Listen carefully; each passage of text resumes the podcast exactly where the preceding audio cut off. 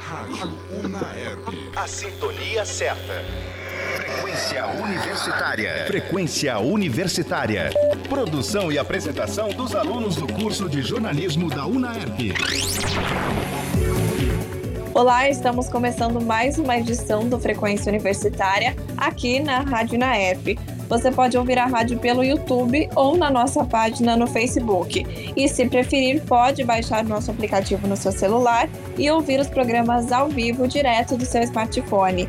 Vamos aos destaques de hoje do Frequência Universitária, que nesta edição é apresentado por mim, Andriele Ferro, e por Francis Júnior.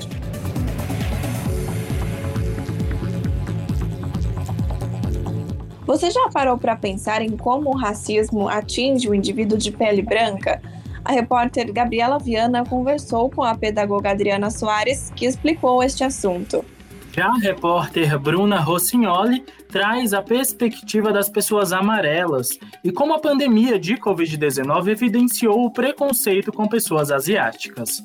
A professora doutora Patrícia Teixeira Santos, da USP, fala sobre os problemas raciais brasileiros, passando pela história do Brasil e também da escravidão.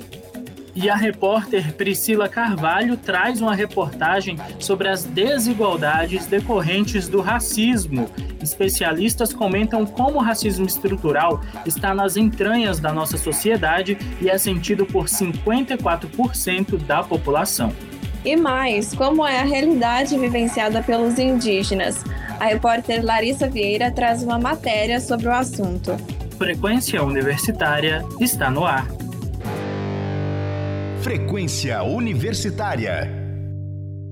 Começamos mais um programa falando sobre racismo. Mas dessa vez vamos falar como esse preconceito atinge as pessoas de pele branca. Isso mesmo, a repórter Gabriela Viana conversou com uma pedagoga e vai nos contar sobre este tema. Quando falamos ou pensamos no termo racismo, logo direcionamos ele à parte da população que sofre discriminação.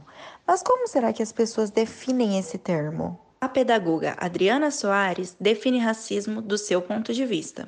O que define racismo é quando uma, há uma discriminação de pessoas por sua raça ou etnia.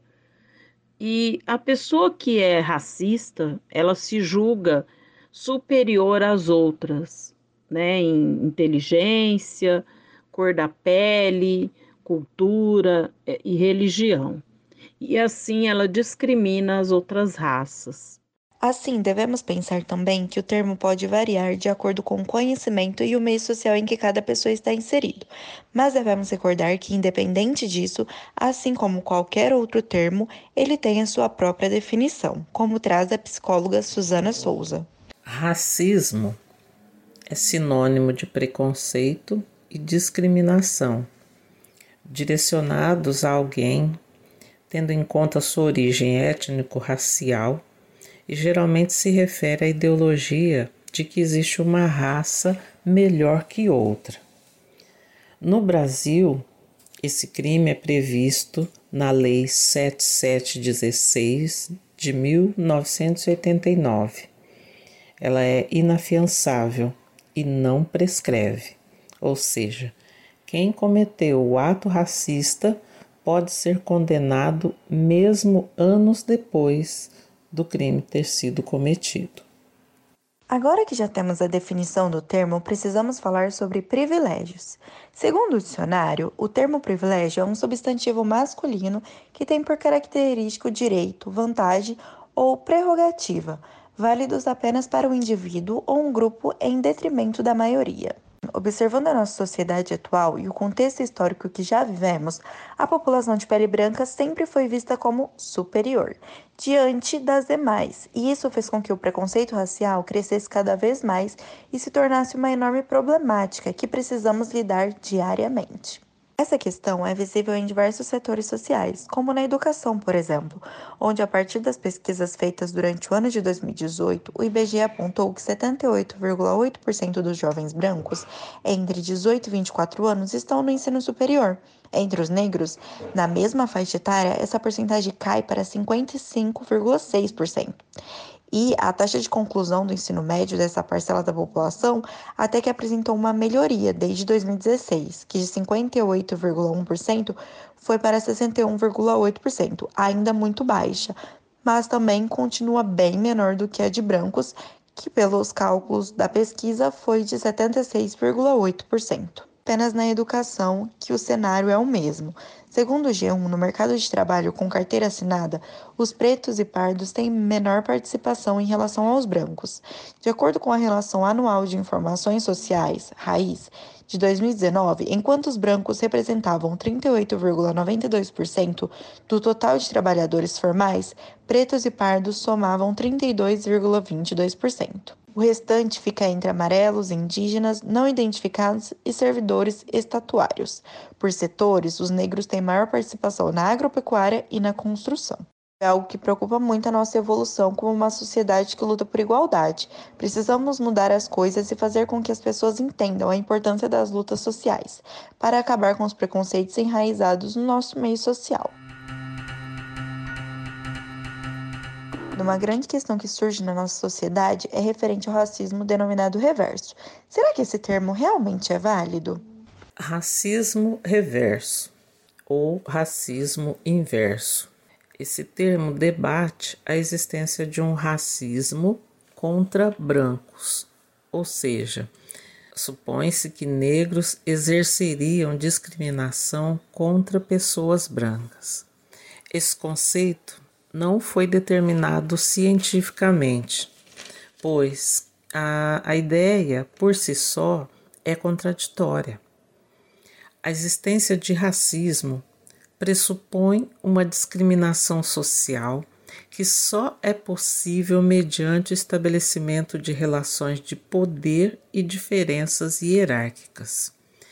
E em termos históricos e sociais, os grupos negros não apresentam poderio superior aos brancos, o que, portanto, não poderia gerar uma situação de opressão, que é o que se pressupõe a partir de uma atitude racista.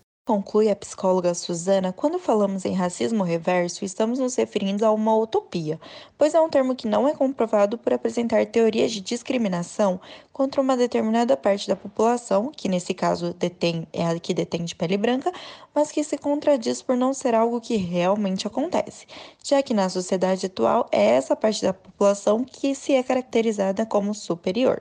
Sim, em diversos momentos da nossa vida passamos por situações que nos colocam à prova principalmente com os avanços tecnológicos, que fizeram com que a internet se tornasse um dos grandes meios para se debater questões raciais, porém não de uma forma agradável. Hoje, as pessoas utilizam da anonimidade para distribuir xingamentos e ofensas para as outras, pelo simples motivo dela ter o tom de pele diferente. É crime o racismo pela internet, previsto no projeto de lei número 80/2016 de autoria do senador Paulo Paim, o qual atualiza a lei de racismo no Brasil. Podem receber pena de prisão e é dada ao juiz a possibilidade de interditar mensagens ou páginas de acesso público a quem for acusado de preconceito por raça, cor, etnia, religião ou nacionalidade cometido por meio da internet ou de qualquer outra rede de computadores destinada a acesso público. O juiz poderá ainda condenar a pessoa a pena de reclusão de dois a cinco anos, além de multa. Um levantamento da Safernet, ONG que monitora violações de direitos humanos na internet, realizado a pedido de Intercept Brasil, mostra um crescimento de 5 mil por cento durante a pandemia. Os dados apontam quase três vezes mais denúncia de racismo em 2020 do que em 2019, a maior parte do Facebook. Nesse sentido, esse preconceito precisa acabar, pois está tomando conta do dia a dia das pessoas. Os ataques racistas na internet para mim, são pessoas extremamente covardes, insatisfeitas com elas mesmas, que possuem uma cultura de ódio contra o outro, sem se preocupar com seus sentimentos, com seus valores, com suas famílias. E vivendo o racismo há mais de 500 anos no Brasil, é, é muito difícil né, essa luta, e se não existir leis mais precisas, mais certeiras, é, a internet vai continuar sendo um campo de batalha para essas pessoas que, com covardia, né, atacam outras pessoas, é, ferindo assim a sua dignidade, a sua raça, a sua cultura. E para mim isso é muito angustiante. Eu sei que existe já no, no Brasil algumas leis né, para o uso da internet. Eu sei também que tem, já tem investigação, já consegue se achar né, o, a pessoa que faz o ataque, mas ainda precisamos ser mais certeiros nisso, para que menos coisas como essa aconteçam. Os acontecimentos que marcaram esse ano de 2021 foram os casos de racismo no reality da TV Globo, o famoso Big Brother Brasil, onde diversos participantes foram vítimas de ofensas pelos próprios colegas de confinamento. O ato chocou o Brasil, que logo cancelou diversas atitudes de pessoas dentro do programa, que ao seu fim tiveram graves consequências de ódio virtual vinculado ao racismo é algo de extrema importância, que pode sim afetar constantemente a vida de uma pessoa, como no caso da participante Carol Conká, que ao ser eliminada do programa enfrentou inúmeras críticas e foi cancelada pelo Brasil inteiro, que não concordou com suas atitudes e usou das redes sociais para transmitir sua indignação, através de xingamentos que interferiram gravemente na carreira da cantora. Esse e outros casos que rodam a internet todos os dias nos faz notar o tamanho da problemática que o preconceito racial e principalmente o ódio virtual pode causar dentro do nosso convívio social. Você ouve Frequência Universitária. A pandemia da Covid-19 evidenciou o preconceito com pessoas de descendência asiática. Para debater o que é o racismo asiático e como ele afeta as pessoas, Bruna Rossignoli convidou Fernanda Mizushima e Maria Beatriz Furukawa para falarem sobre preconceito amarelo. Comentários como: para entrar na USP tem que matar um japonês são comuns na época de provas e acionam um determinado preconceito contra pessoas asiáticas, pois garantem que estes não têm o direito de errar. De acordo com o dicionário, preconceito é uma atitude genérica de discriminação ou rejeição de pessoas, grupos ou ideias em relação a sexo, raça, nacionalidade ou religião.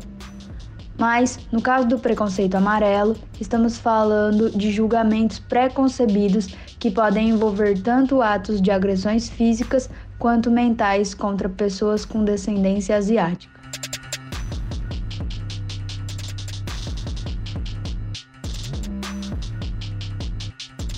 Para entendermos um pouco mais sobre o universo deste preconceito, convidamos a Fernanda Mizushima que é descendente de japonês, para contar os maiores atos preconceituosos que já repudiou. Eu lembro na época do meu colégio que eu estava na minha sala tinha um outro tinha um menino asiático também, descendente de japonês.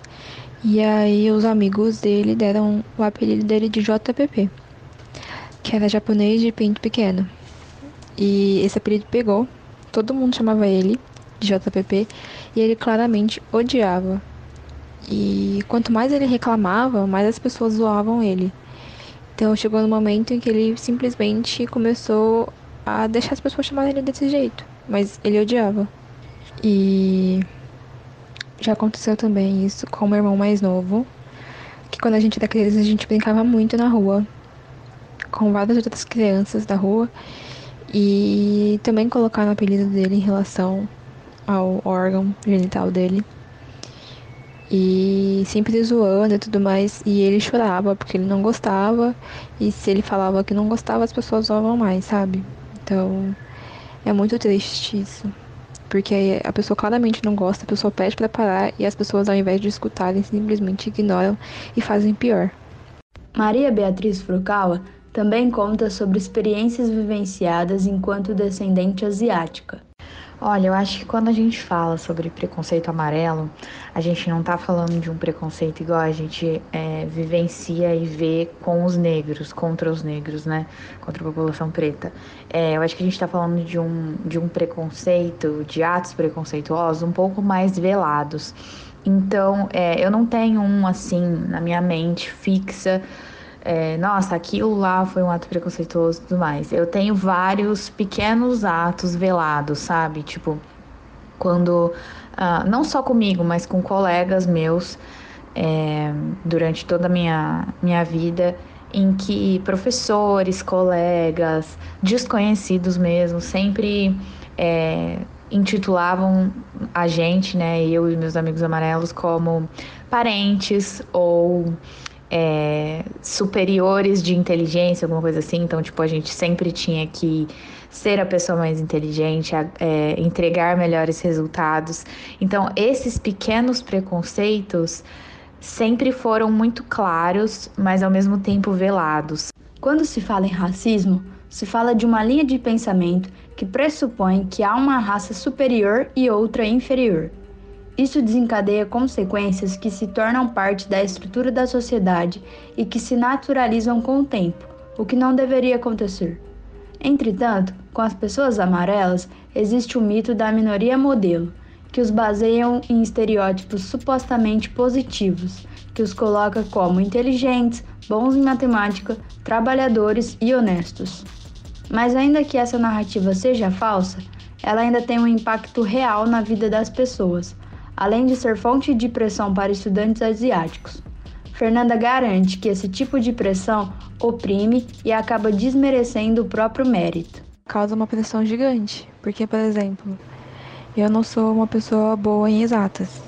E, de acordo com a minoria modelo, os japoneses são bons em tudo, inclusive em exatas, né? principalmente em exatas. Então, as pessoas. Era até meio engraçado ver como as pessoas torciam para me ver indo mal, sabe, nas matérias. Para chegar e falar assim: nossa, como você é uma japonesa do Paraguai. É, e eu lembro, no meu terceiro colegial, que eu quase cheguei a pegar recuperação. E as pessoas estavam torcendo para pegar recuperação. Era desse nível. É... Ah, e tinha várias piadinhas, né? De tipo, dos professores fazendo piadinha de que para passar no vestibular tinha que matar um japonês, né? E às vezes tinha matérias que eu não era tão boa assim e que eu me matava de estudar. E aí quando eu ia bem, as pessoas simplesmente achavam que eu ia bem por ser japonesa, não porque eu estudei. Então, tira todo o seu mérito, sabe? Como assim, ah, você é japonesa, por isso que você consegue. Maria Beatriz conta que sempre vivenciou essa pressão que a sociedade impõe e que até hoje ainda sofre com alguns gatilhos. Demorou para eu entender que era não por mim, mas pela minha aparência. Uh, que as pessoas esperavam melhores resultados não por me conhecerem ou por pensarem no meu potencial, mas só simplesmente por acharem que eu deveria entregar uma coisa muito bem feita, muito superior, só pela minha ascendência asiática. E isso é lógico que cria uma pressão absurda interna, mental, de que a gente sempre tem que entregar 110%, não é só ir atrás do, no, do nosso 100%, é ser incrivelmente brilhante e melhor o tempo todo em todas as coisas, não é só você ser o aluno japonês, uh, asiático, que é bom em matemática. Não é, não se limita só a isso, que é uma coisa que a gente vê muito, né? A gente pensa em uma pessoa asiática, a gente pensa que ela é boa em exatos, etc o que é ridículo também, mas não, não é só isso. A gente tem que a gente tem muita expectativa de que a gente vai ser bom em desenho, de que a gente vai ser bom com computação, de que a gente vai ser bom em biológicas, de que a gente vai saber escrever muito bem. E não necessariamente é assim. Nós somos indivíduos e nós temos nossas vivências individualizadas. Então, as minhas experiências não são iguais a outras pessoas asiáticas, porque a minha, a minha vivência foi diferente, to, todo o decorrer da minha vida foi diferente. Então, é de se esperar que indivíduos como nós, como qualquer outra pessoa, tenham preferências e, e facilidades com diferentes coisas, né? Então isso é uma coisa que demorou para vir o estalo na minha cabeça e eu entender que era uma pressão externa e que eu não deveria entregar essa, eu não era obrigada a entregar essa perfeição, sabe? Mas demorou e até hoje, lógico, eu colho resquícios disso, de que todo o trabalho que eu tenho que entregar, qualquer coisa que eu tenho que apresentar, tem que ser perfeito, porque é o que estão esperando de mim. E com certeza isso cria uma, uma sobrecarga mental muito difícil de lidar. O racismo contra pretos na sociedade se consolidou de tal forma que a sociedade apenas diferencia preto de branco, o que faz com que as populações amarelas sejam diluídas entre os brancos. Essa colocação dos amarelos como brancos ignora costumes, religiões, comportamentos e origens típicas asiáticas e provoca indignação quando demonstrações culturais dessa comunidade são diferentes das estabelecidas pelo padrão. A combinação dessa crença popular com a diluição dos asiáticos como brancos no Brasil acaba contribuindo com um dos pilares do preconceito amarelo, a invisibilidade, como explica Maria Beatriz sempre me perguntavam, ai, no, generalizando, né, como sempre, mas ah, como é comer cachorro, como é comer gato, como é comer escorpião. E eu nunca comi esse tipo de coisa, sabe? Eu sou tão brasileira quanto as outras pessoas que nascem no Brasil. Então, a, a minha comida normal de cotidiano é arroz, feijão, bife, batata. Então, tipo assim, eu não sou a pessoa que vai ter referências asiáticas só simplesmente por ter uma aparência asiática, sabe? E isso às vezes me, me gerou certo constrangimento, porque eu tive, ao decorrer da minha vida, amigos que as famílias frequentavam esses centros uh, de comunidades asiáticas e eles sabiam muito mais sobre a cultura, sobre música, sobre comidas típicas, sobre vestimentas. E eu nunca tive inserida nesse mundo, sabe? a, a família por parte italiana da, da, minha ascendência é muito mais presente, muito mais forte na minha vida. Então eu sempre me senti é, deslocada dos dois lados. Então eu não sabia responder perguntas sobre a cultura asiática, mas também não era convidada ou não era recebida tão bem para res, responder coisas sobre a cultura brasileira, assim, sabe? A questão da raça amarela está sempre evidente, como na conhecida fetichização da mulher japonesa. É provável que tenhamos ouvido alguma frase como eu sempre quis ficar com uma mulher japonesa, ou tenha se deparado com alguém que só flerta e se relaciona com mulheres asiáticas. Essas expressões, muito normatizadas na nossa sociedade, impõem um estereótipo hipersexualizado, somados de machismo e racismo. Existe uma ideia fixada de que as asiáticas são envergonhadas, fofas, tímidas e muito gentis, o estereótipo de submissão. Fernanda e Maria Beatriz contam como essa fetichização incomoda e cria estereótipos absurdos sobre as mulheres asiáticas. É um negócio muito chato, porque as pessoas é, têm o estereótipo de que, tipo, toda asiática ela é quietinha, que ela é submissa, que ela é exótica, né? E aí tem essas pessoas que, principalmente é, esses fãs de animes, da cultura asiática em geral, eles têm vontade de se relacionar com mulheres japonesas só por serem japonesas. É uma objetificação da mulher, sabe? Isso incomoda bastante. Eu acho que eu, como mulher, primeiro, né, amarela, é, eu acho que eu consigo identificar um pouco mais também dos, dos preconceitos quanto à minha sexualidade. É, que eu tenho que gerar prazer para o homem, que eu sou submissa, que eu sou bondosa e gentil o tempo todo, que eu não posso me impor que eu tenho que agradar sexualmente, eu acho que isso sempre foi um pouco presente uh, nas minhas relações. Não nas minhas relações mais profundas, mas em pessoas que, uh, sei lá, pouco me conheciam e às vezes, não só sexualmente, mas às vezes quando eu me impunha de alguma forma, falavam: Nossa, mas eu nunca vi uma japonesa tão brava.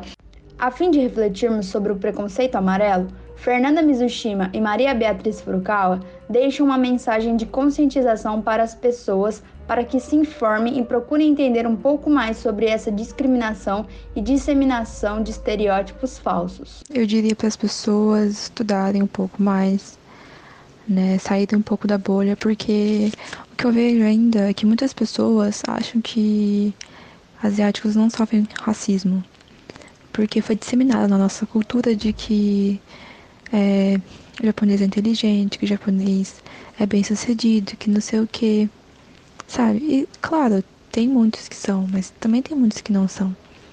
E quando eles fazem isso, eles colocam a gente meio que no, meio, no mesmo patamar dos brancos. Mas, como a gente pode ver com, com o Covid, né?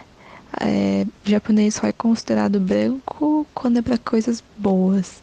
Porque a partir do momento que começou o Covid, os asiáticos foram, assim, taxados de várias coisas ruins, né? Principalmente os chineses. E esse racismo a gente consegue ver agora. Como, por exemplo, as mortes que teve nos Estados Unidos, na casa de massagem. Sabe? É, os ataques que muitos asiáticos pelo mundo estão sofrendo. Eu acho que a pandemia só mostrou que antes muitas pessoas não conseguiam enxergar. Que sim, a gente também sofre racismo. Claro que não na mesma proporção que os negros, mas existe e que as pessoas precisam se conscientizar sobre isso. Por favor, individualizem as pessoas que são diferentes de vocês. Ao invés de perguntar é, como que eu posso te chamar, posso te chamar de japa? É, pergunta o nome da pessoa, né? É tão mais fácil. A partir disso, as pessoas amarelas elas vão poder finalmente dar valor à aparência delas, porque não vai estar centralizado só na aparência delas. Elas vão poder é, entender que não é depreciativo ter o olho mais puxado, que elas não são iguais a todas os outros, as outras pessoas asiáticas, que elas não precisam e nem podem buscar a, perfe a perfeição em tudo que elas fazem. Então, assim, para mim foi longo o caminho até entender que eu era uma pessoa amarela. É, é até estranho falar é, disso, mas até uns dois, três anos atrás eu ainda respondi aqueles é, formulários, sabe, questionários que tem o item etnia, que eu era branca. eu, me, eu não me reconhecia como amarela, ou eu não via necessidade de colocar que eu era amarela, porque até então eu entendia que a cor da minha pele era branca. Então, assim, a gente vive numa sociedade tão centrada no branco que a gente esquece das outras etnias, mesmo que você seja da outra etnia. Isso é bizarro. É, eu sempre fui reconhecida por outros como amarela, mas demorou mais de 15 anos para eu me ver assim, me aceitar e entender. Hoje eu entendo que não foi minha culpa, mas das outras pessoas de não terem dado espaço para mim, tanto como não branca como quanto amarela, né? Uh, mas hoje eu entendo que eu sou um indivíduo e que não é o fato de eu ser ou não amarela que tem que me limitar a frequentar grupos e lugares. Então, é, isso foi um estalo que despertou na minha mente e não aconteceria se a, se a sociedade fosse tão centralizada no branco ou só enxergar brancos ou não brancos, entendeu? A maioria das pessoas reconhece com facilidade comportamentos e linguagens abertamente racistas, mas precisamos aprender a detectar o racismo nas suas formas mais sutis.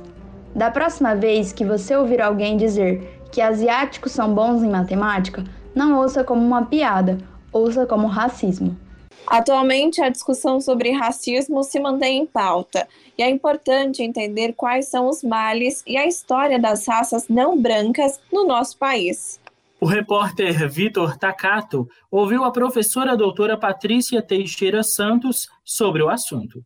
Racismo, preconceito e discriminação direcionados a alguém tendo em conta sua origem étnico-racial geralmente se refere à ideologia de que existe uma raça melhor que a outra. Uma definição de poucas linhas, mas que é presente na vida de mais de 50% dos brasileiros.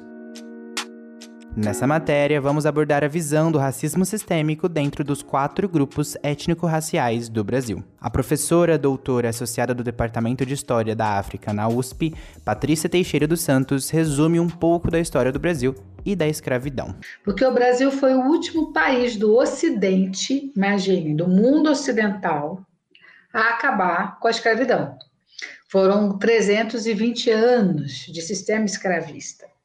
E aí se tem a, a construção do Estado brasileiro contemporâneo, da República, e na construção desse Estado, exatamente um ano após a abolição da escravidão no Brasil, se opta pela não indenização, o não reconhecimento dos direitos dos escravizados e seus descendentes, e aí se constrói uma ordem política e social em que a população negra e indígena advinda da escravidão, ela é invisibilizada na ordem política.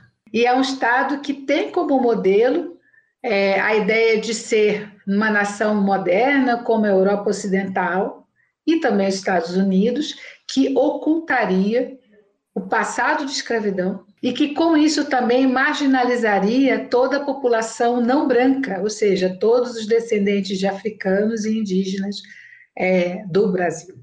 E a nossa história republicana ela começa com uma opção de exclusão racial e nos anos 20 e 30 do século 20, né, poderia dizer até os anos 40, há um, uma visão ideológica que vai influenciar a ciência, não só no Brasil, mas no mundo inteiro, que vai ser muito pernicioso, que vai ser muito ruim, que é a visão da eugenia.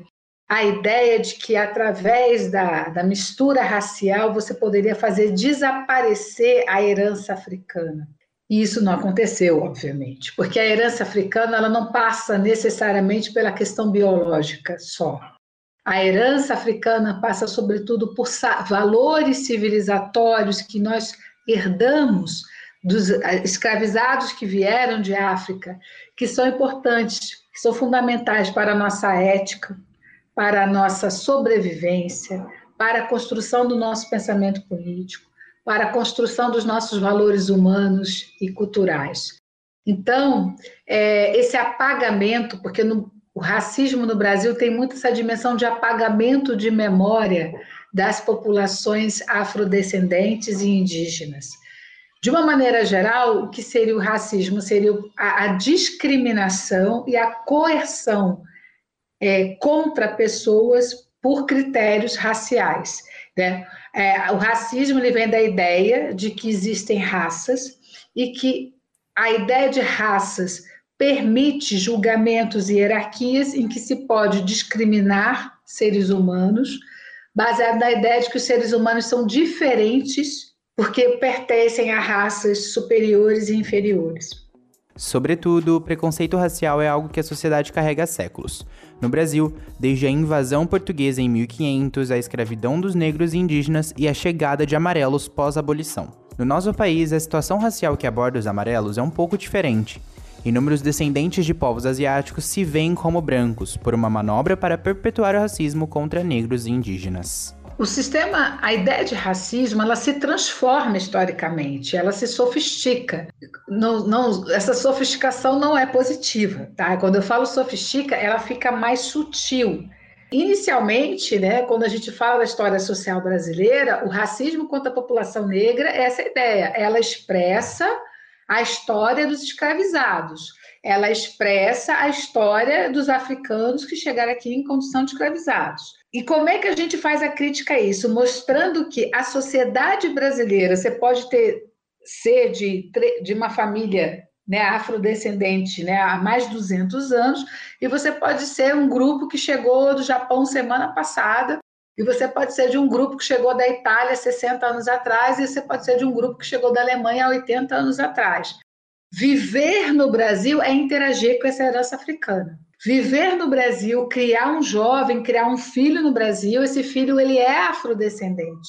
Por que, que ele é afrodescendente? Ele é afrodescendente do ponto de vista da cultura, dos valores aprendidos, dos ideais partilhados. Agora, a, a, mão de obra asiática que chega aqui, tantas que vêm oriundas das áreas do antigo Império Otomano, né, da antiga Grande Síria, chamada, né, é, a chamada antiga Grande Síria, que são os, os sírios, os libaneses, como também as imigrações asiáticas, né, do Japão e da China, vem nessa ideia, né, de do Brasil não ser mais negro, não, de não estar tá com a sua economia atrelada à mão de obra negra, dentro dessa ideia do apagamento da memória social das trabalhadoras e dos trabalhadores negros. É, eu não posso falar de todas as sociedades, mas o Brasil trabalha com a ideia do que a gente chama de privilégio de cor, de, da questão da gradação da cor e de tratamentos diferenciados que se dão. Eu moro em São Paulo, né?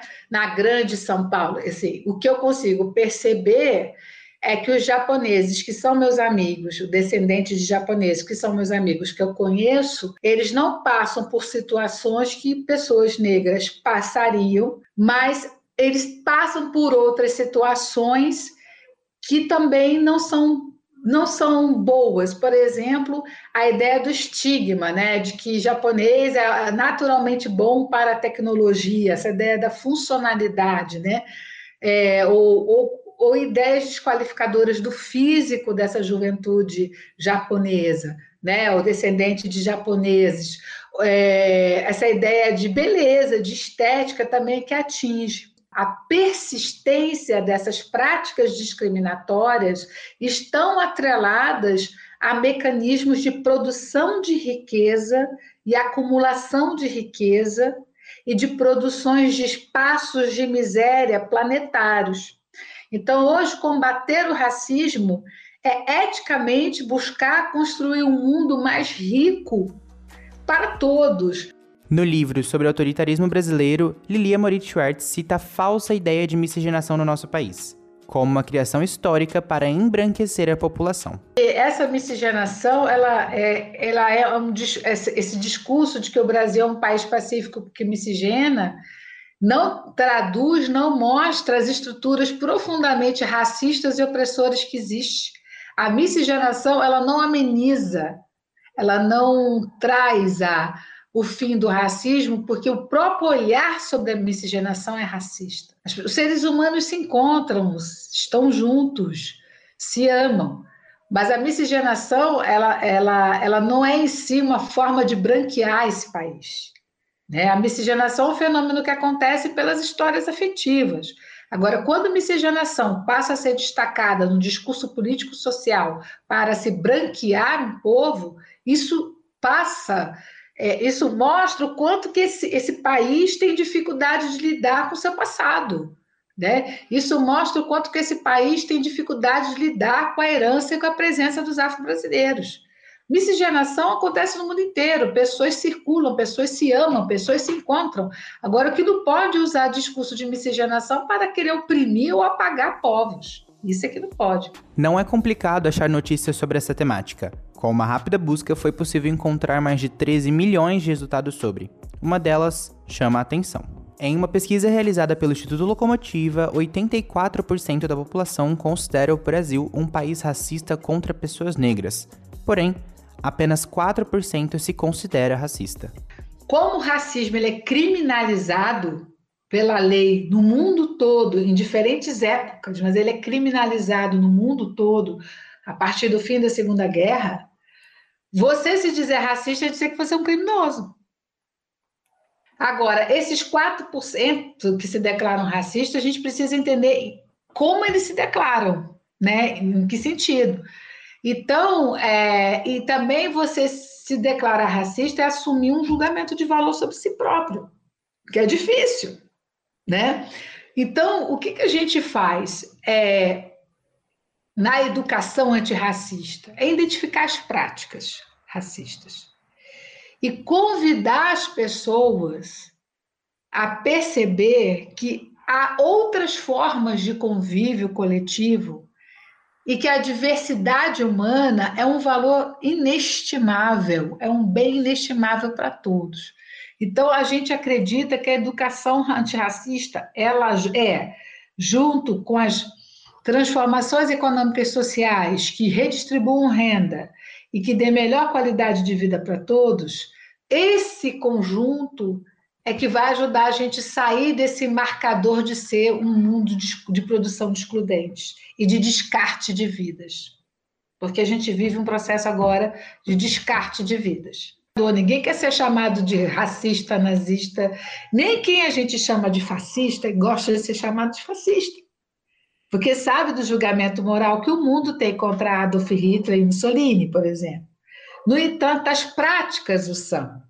E as práticas o são por causa das crenças e por causa de uma determinada visão de que para as coisas serem normais, populações inteiras precisam ser excluídas.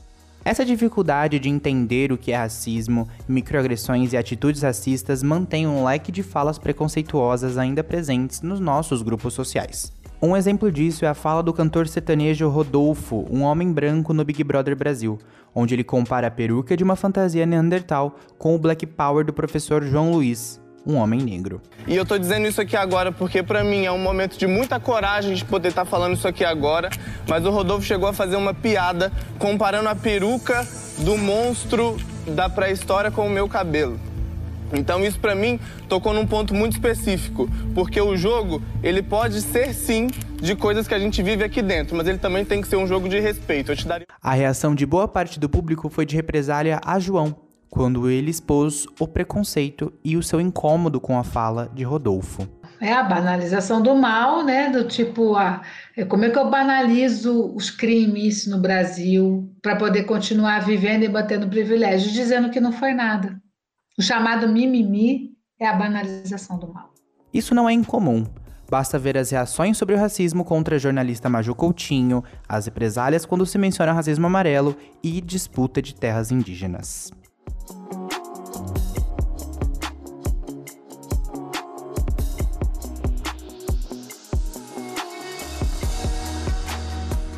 E uma coisa que Nelson Mandela lembrava na sua prática e na sua experiência, e que eu tomo isso para mim como um grande aprendizado. O racismo é desumanizador de todos, daquele que sofre, sobretudo daquele que pratica. Ele perde né, a sua própria humanidade. O preço do, do racismo é desumanização.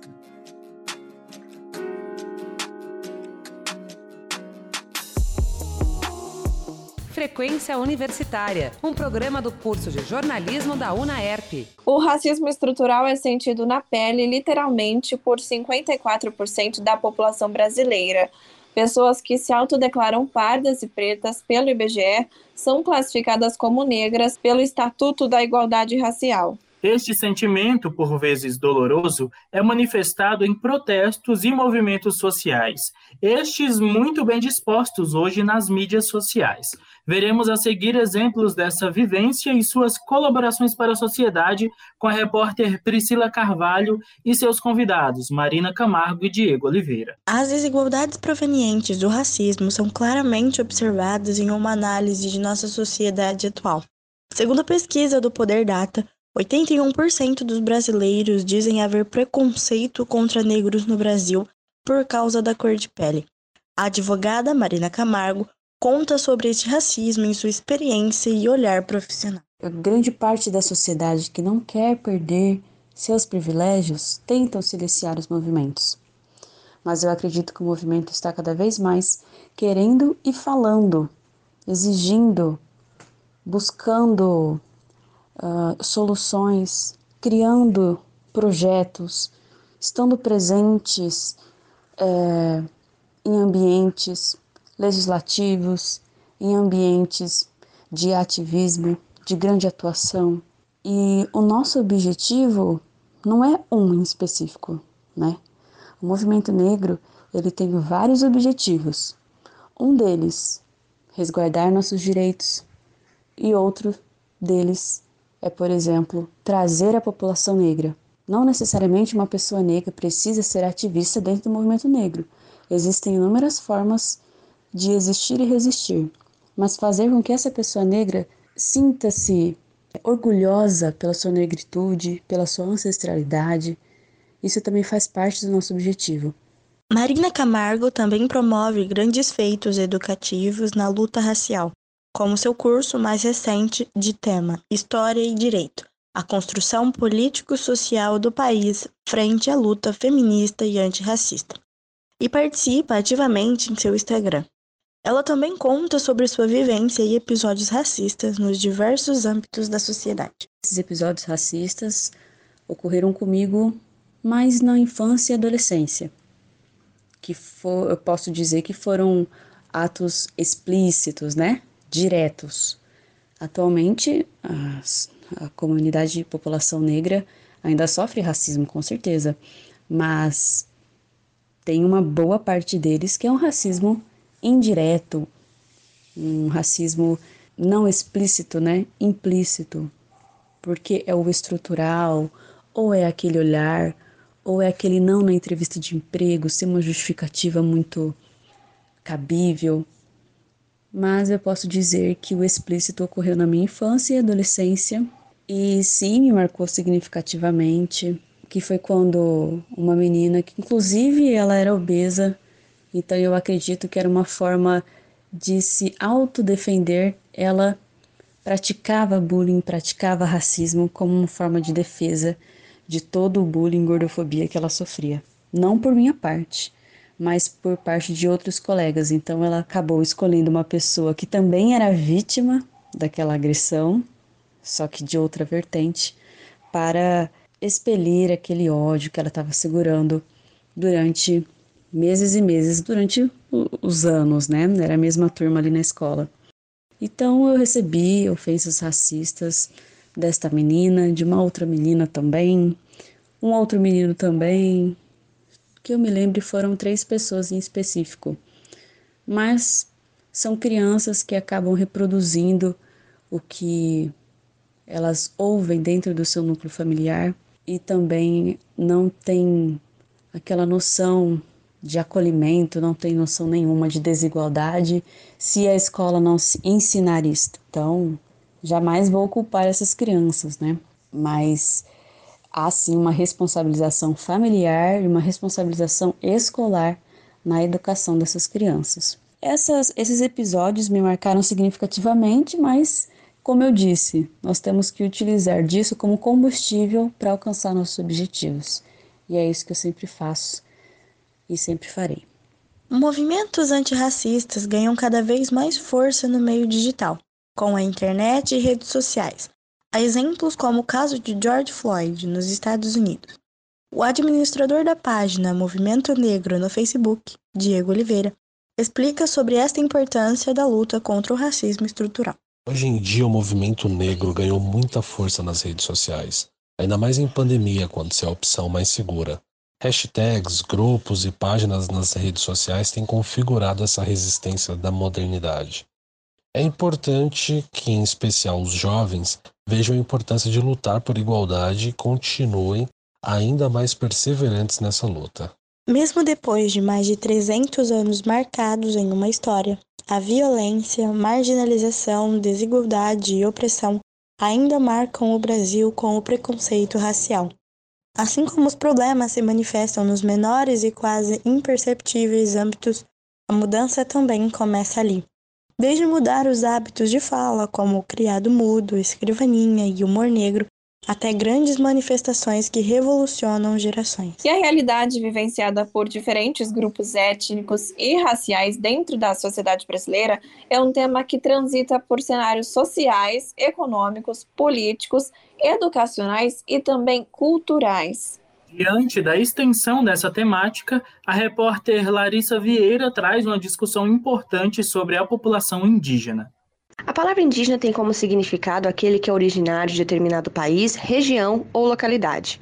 Esse termo é utilizado de forma genérica a fim de reforçar uma identidade conjunta de pessoas pertencentes a diferentes grupos étnicos que carregam na união do termo povos indígenas a luta por uma causa em comum. O Brasil, país com mais de 212 milhões de habitantes, segundo o censo demográfico realizado em 2021 pelo Instituto Brasileiro de Geografia e Estatísticas, IBGE, possuía, no ano de 2010, cerca de 896.917 pessoas que se autodeclaravam indígenas. Ou seja, há aproximadamente 10 anos, o país era composto por 0,47% de indígenas, separados em 305 povos e falantes de 274 línguas diferentes.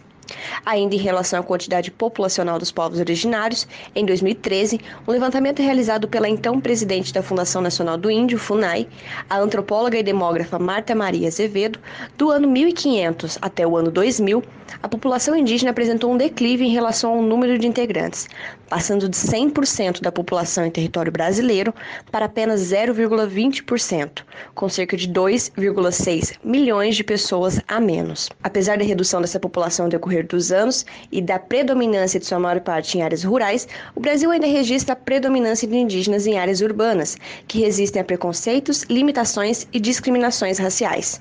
Assim afirma a estudante Cairu, indígena Wapitiana. Quando eu era criança, eu não entendia o que era ser indígena, sabe? E, e eu era muito caçoada por causa disso.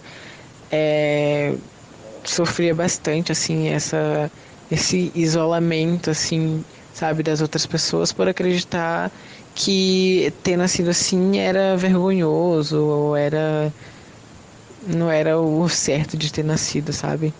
Tendo a maior parte de sua população em áreas rurais e remotas, os indígenas são constantemente ameaçados por invasões de terra, avanço da mineração, expansão do agronegócio e falta de políticas públicas que assegurem seus direitos.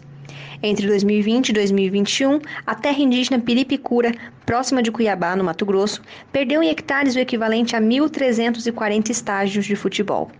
Monitoramento da região e da vida de apenas dois indígenas que vivem isolados no local, a fim de resistirem aos massacres sofridos, é realizado pelo Instituto Socioambiental. Odeio o termo povos indígenas, odeio esse termo, odeio.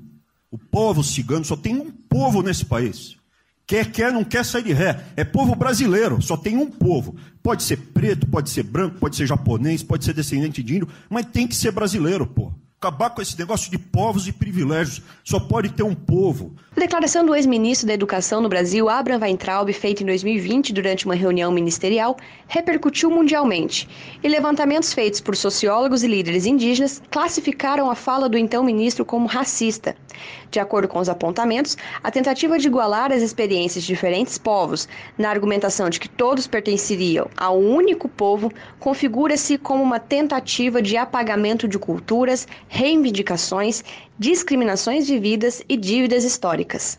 Ser um indígena, tanto residindo na área rural quanto na área urbana, ainda no século XXI, representa enfrentar preconceitos, apagamentos e discriminações, de acordo com a indígena Mayra Waptiana. Uma das influências é o desconhecimento, a invisibilidade né, e, a, e o próprio é, desinteresse da sociedade, das pessoas, de conhecerem sobre a nossa realidade, de respeitarem, né, sobretudo. Somos mais de 305 povos indígenas, 274 línguas diferentes, é uma grande diversidade, né, que vai desde o norte até o sul do Brasil. E o Brasil né, um país colonizado né, desde o princípio desse processo é, o que se conhece é uma versão estereotipada né, da, do que nós somos verdadeiramente. É, muitos hoje conhecem, acham que indígena é aquele que, que está na floresta, né, que o único indígena que existe é o que está na floresta, que é o contrário do que nós vivemos hoje. Hoje estamos em vários lugares, estamos na cidade, estamos nos nossos territórios, então o desconhecimento dessa nossa realidade é que também é um dos fatores né, que, que surgem, né, que, que passam por muito preconceito. E isso é uma luta diária nossa, enfim, de todos, né, que, que também né, pensam diferente, que respeitam e que conhecem sobre a nossa realidade. Pois índio pode ter iPad freezer, TV, caminhonete voadora por isso deixa de ser índio, nem de querer e ter na sua aldeia. Cuia, canoa, cocar, arco, maracá. Demarcação já é. Demarcação já. No universo acadêmico e no mercado de trabalho, os indígenas também sentem o preconceito racial, que por vezes se manifesta na forma de inferiorização intelectual. A figura do indígena acaba por muitas vezes ser associada a adjetivos negativos, como preguiça, rebeldia, desobediência e até selvageria. Um exemplo de como os indígenas foram retratados na cultura brasileira é a obra Macunaíma, de Mário de Andrade, onde o personagem principal, de origem miscigenada, é apresentado como preguiçoso, sem caráter, entre outras características do gênero. Ainda falando no universo acadêmico, o Brasil possui como maioria dentro dos espaços universitários pessoas de pele branca. Apesar de minoria quantitativa, os indígenas apresentam crescimento no número de ingressos no ensino superior. Com as cotas raciais, que abrangem uma categoria por etnia, os pretos, os pardos e os indígenas, a porcentagem de indígenas nas universidades passou de 0,12% em 2010 para 0,79% em 2017, de acordo com o levantamento. Acredito que avançamos muito, né? Hoje a gente passa por um processo de também de protagonismo, né, de ocupação de espaço em todos os setores da sociedade. É, Hoje vivemos, né, temos essa grande conquista né, no Congresso Nacional da primeira parlamentar indígena no Brasil, que também traz consigo toda essa diversidade sociocultural, toda essa realidade e que tem feito ecoar na sociedade. Né? Então, acredito que a quebra desse paradigma hoje na sociedade também ele colabora muito né, para combater o preconceito. E mesmo assim, infelizmente, às vezes a gente se depara com alguns atos, preconceitos, e essa questão de preconceito ele passa também pela própria negação. Né? Acredito que uma das formas é, declaradas né, de, de preconceito, de racismo até inclusive, é essa negação né, do que nós somos, é, do direito que nós temos, essa negação da nossa diversidade cultural, essa negação do nosso direito territorial, essa negação né, do bem-estar coletivo, né, essa negação de vivermos a nossa própria maneira. Então, quando se fala é, dessa questão do preconceito, né, se existe ainda né, no contexto político, vivemos isso todos os dias. Estamos diante de um cenário político é, contrário a tudo que já foi conquistado né, ao longo desses 520 anos de resistência indígena no Brasil. Hoje a gente se, se depara com atos do governo, das suas instâncias é, que representam né, a, os povos indígenas, é, atos né, que a todo momento afetam diretamente quem está nos territórios, Hoje vivemos essa realidade do aumento né, do garimpo, das invasões nas terras indígenas. Então, tudo isso é uma negação, né, um, um preconceito que de fato ele está no dia a dia. Além das lutas territoriais, do apagamento cultural, do preconceito racial, da discriminação na hora de ser contratado, da falta de acesso à educação, saúde, bem-estar, da violência, dos massacres e limitações impostas, as mulheres indígenas ainda enfrentam o machismo e hipersexualização de seus corpos, costumes e personalidades. A artista Cauê Guajajara utiliza suas letras de música e redes sociais para compartilhar pensamentos, lutas e ensinamentos a respeito de seu povo. Cauê possui letras que retratam os preconceitos e mistificações dos indígenas em diferentes meios. Nas redes sociais, a artista já soma mais de 75 mil seguidores.